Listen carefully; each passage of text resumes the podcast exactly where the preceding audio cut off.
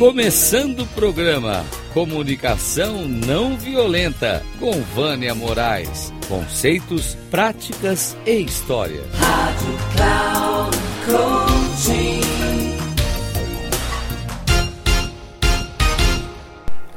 Olá, pessoal. Hoje eu vou trazer uma reflexão que eu venho prestando atenção, observando de algumas pessoas e que é, eu gostaria de compartilhar com vocês. E depois, se vocês quiserem, vão lá nas redes e vocês podem é, me dar o feedback do, de como isso ressoa dentro de vocês. Então, eu vou falar hoje o mal que nos faz engolir que não temos coragem de falar. Uma das coisas que mais escuto são as pessoas dizerem que não conseguem dizer não, não conseguem dar limites, que sofrem assédio moral de gestores ou de outros do seu entorno. E depois muitos acabam por ficar doentes. E eu estou falando de vários tipos de doenças, desde as psicossomáticas, as mentais e as físicas. Podemos desenvolver gastrite, úlceras, depressão, ansiedade, sinusite, amidalites, síndrome do pânico, burnout e até mesmo câncer. Segurar um trauma ou uma necessidade de se colocar pode nos levar até a muitos outros extremos, que só de pensar me arrepia. Aprendemos desde nossa tenra infância que dizer não para o outro é ser egoísta, é pensar somente em si, e dessa forma acabamos por afogar a nossa expressão. Olha, interessante, né? Afogar a nossa expressão.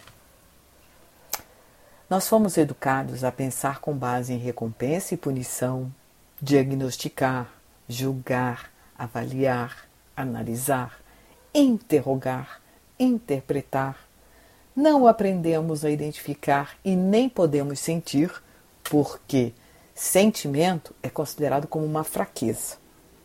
Assim como não podemos e não aprendemos a identificar e a expressar as nossas necessidades. Ou seja, aquilo que é importante para mim. Alguns até conseguem, mas não percebem o estrago que fazem. Você já ouviu alguém dizer assim: ah, eu sou muito sincero, eu falo na cara. Fala a verdade. Mas de que maneira? Qual o rastro que ele deixa pelo caminho? Bem, isso aí fica para reflexão, ok? Fomos também educados a um sistema de um indução de culpas por autoridade, para que façamos aquilo que eles querem. Somos ameaçados, somos assediados, os pedidos vêm com exigência, ou seja, se você não fizer isso, vai ter aquilo. Ou se você não tirar a sua roupa do chão, não vai sair no final de semana. Ou se você não jogar o lixo fora, eu não vou te levar para tal lugar assim assim. E por aí vai, né? E um outro que é não aprendemos a ouvir o não. E toda vez que alguém nos diz um não, nós levamos para o lado pessoal. Achamos que o outro não gosta da gente, que ele que está errado. Uau! Quanta coisa, não? Dessa forma, não percebemos os estragos que fazemos conosco e, consequentemente, com o outro. Afogar a expressão para mim soa muito pesada, pois afogar é engolir tudo sem filtrar, é colocar goela abaixo. Quantos de nós não recebemos as coisas e trazemos para goela abaixo? Bom, eu tive várias, não sei vocês. Algumas semanas atrás, uma pessoa que conheço estava tão afogada no assédio moral que estava recebendo que questionou a própria competência começando a acreditar que não era boa. Pasmem, essa pessoa tem faculdade, tem experiência, tem pós-graduação, tem sete anos na área, tá? E estava começando a duvidar de si mesma porque alguém disse que tudo que ela estava fazendo era errado. Hello, vamos com calma. Foi preciso uma intervenção de um terapeuta, de uma escuta empática e de muitas conversas para que ela pudesse resgatar a sua autoestima e a sua autoconfiança. Eu ando muito preocupada com as lideranças que estão despreparadas para gerir pessoas. E quanto mais as pessoas que estejam no lugar de colaboradores também não estiverem preparadas, podemos desenvolver ou acarretar ou levar essas pessoas a problemas irreversíveis. Tudo bem que as pessoas precisam ter responsabilidade, mas nós precisamos apoiá-las e ajudá-las. Muito tem se falado nas redes sociais a respeito de desenvolver os soft skills. Mas me pergunto, quanto as lideranças estão empenhadas em se melhorar realmente? O que elas talvez não tenham ideia de que se elas estão atuando de forma errônea, ou o quanto elas estão levando estes mesmos comportamentos para seus respectivos lares, filhos, e isso continuar se perpetuando como um círculo vicioso, podendo inclusive impactar a autoconfiança e a autoestima de sua própria prole. Precisamos ter a clareza de que todo e qualquer pensamento, forma de conduta, de alguma forma, exala uma vibração e energia para todo o planeta. Eu gosto às vezes de usar uma, uma palavra que é a psicosfera. A psicosfera ela vem da palavra do grego e significa atmosfera psíquica, ou seja, um campo de emanações eletromagnéticas que envolve o ser humano. Esse termo é usado no Espiritismo. E, se olharmos à luz da física quântica, ela pode constituir uma ponte entre a ciência e o mundo espiritual.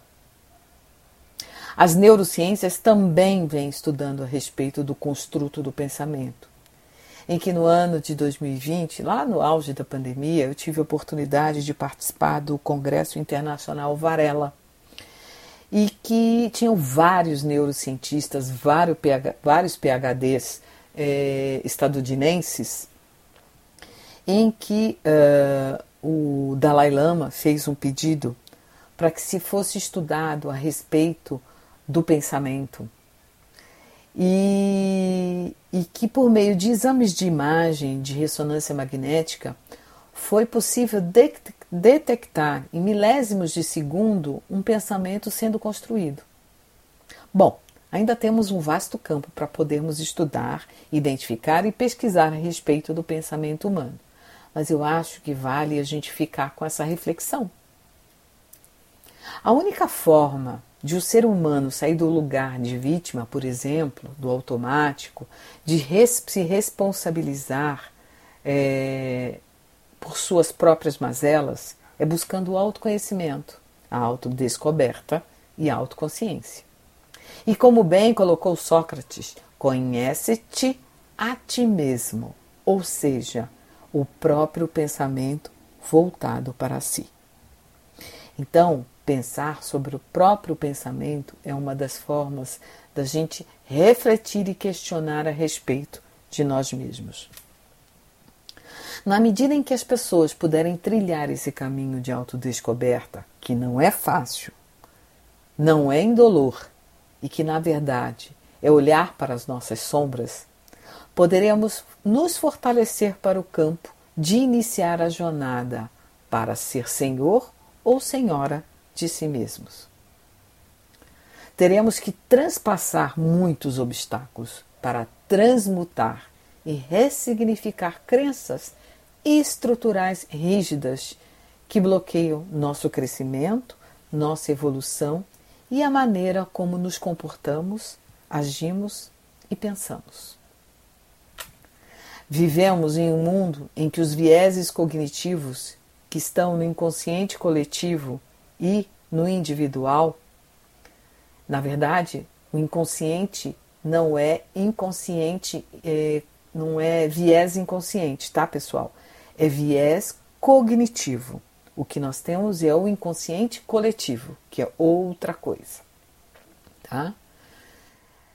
Podemos trazer também uma reflexão que Marshall nos faz a respeito da espiritualidade e do amor, em que ele diz que tem muito mais a ver com nossas ações do que com nossos sentimentos. Olha que interessante. Marshall também nos coloca, por exemplo, como a cultura nos ensina a pensar e a nos comunicar. Bom, em um país como o nosso, que durante anos se criou, se criou a cultura da lei de Gerson, ou seja, preciso levar vantagem em tudo, que tipo de educação e consciência tem sido construída ao longo de décadas?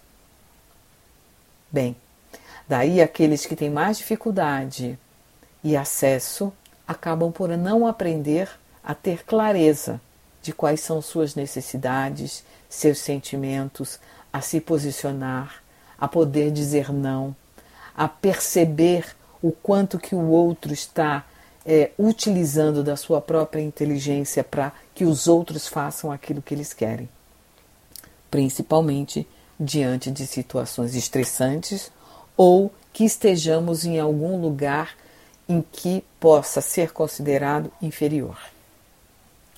A comunicação não violenta vem nos trazer um apoio para superar o condicionamento cultural e conseguirmos chegar a um lugar melhor, a uma sociedade melhor, a um mundo melhor. Marshall nos coloca que a falta de conexão com a energia divina é que nos leva à violência e nos tornamos alienados, desconectados dessa energia. E como fazer conexão quando fomos educados para desconexão? Olha que interessante, não?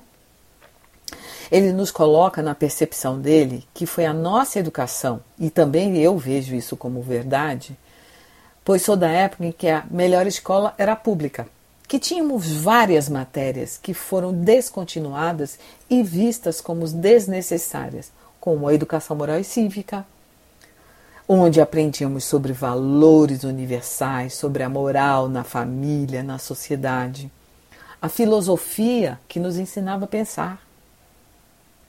A violência na percepção de Marshall, e eu também corroboro com suas colocações, nascem da forma como fomos educados e não da nossa natureza.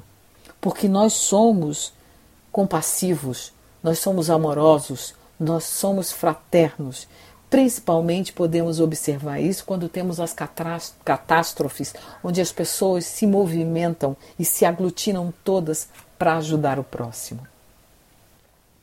Segundo Walter Wink, há cerca de 8 mil anos, as pessoas têm sido educadas e a acreditar que a violência possa parecer algo agradável. E dessa forma, ficamos completamente desconectados com a nossa natureza compassiva.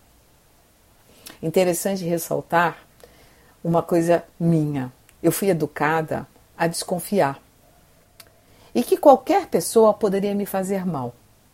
Uma das coisas que escutei quando criança, durante muitos anos, foi: a ah, confia desconfiando. Isso não fazia conexão nenhuma para mim. Sofri muito por sempre confiar e acreditar que o outro não me faria mal mas infelizmente as experiências que tive não foram uma das melhores. E ainda tive que ouvir. Eu não falei para não confiar, eu não falei para tomar cuidado. E onde nós vamos acabar com isso? Bem, hoje eu tenho a clareza de que posso confiar, porque eu confio em a primeiro lugar a partir de mim. E se a pessoa se comportar diferente, o problema não é meu, e sim dela. E tenho absoluta certeza que em algum dia ela irá responder por sua própria consciência.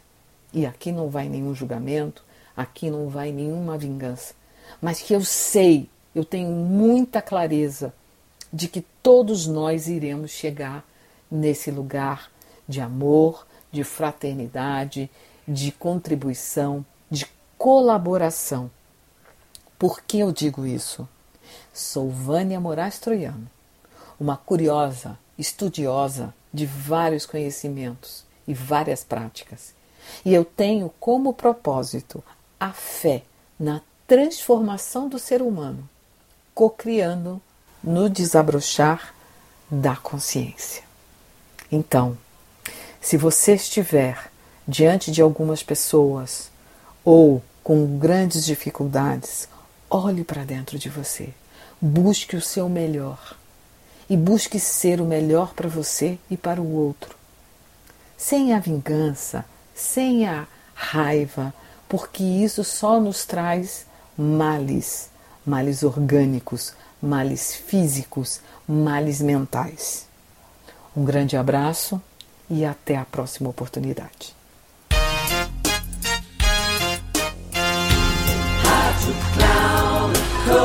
Chegamos ao fim de mais um Comunicação Não Violenta com Vânia Moraes. Conceitos, práticas e histórias. Rádio Cloud Coaching.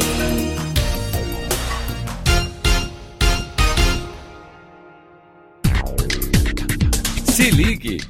Comunicação não violenta com Vânia Moraes. Conceitos, práticas e histórias. Você ouve sempre às quartas-feiras às 11 da manhã, com reprise na quinta às 15 horas e na sexta às 18 horas, aqui na Rádio Cloud Coaching. Acesse o nosso site radio.cloudcoaching.com.br e baixe nosso aplicativo na Google Store.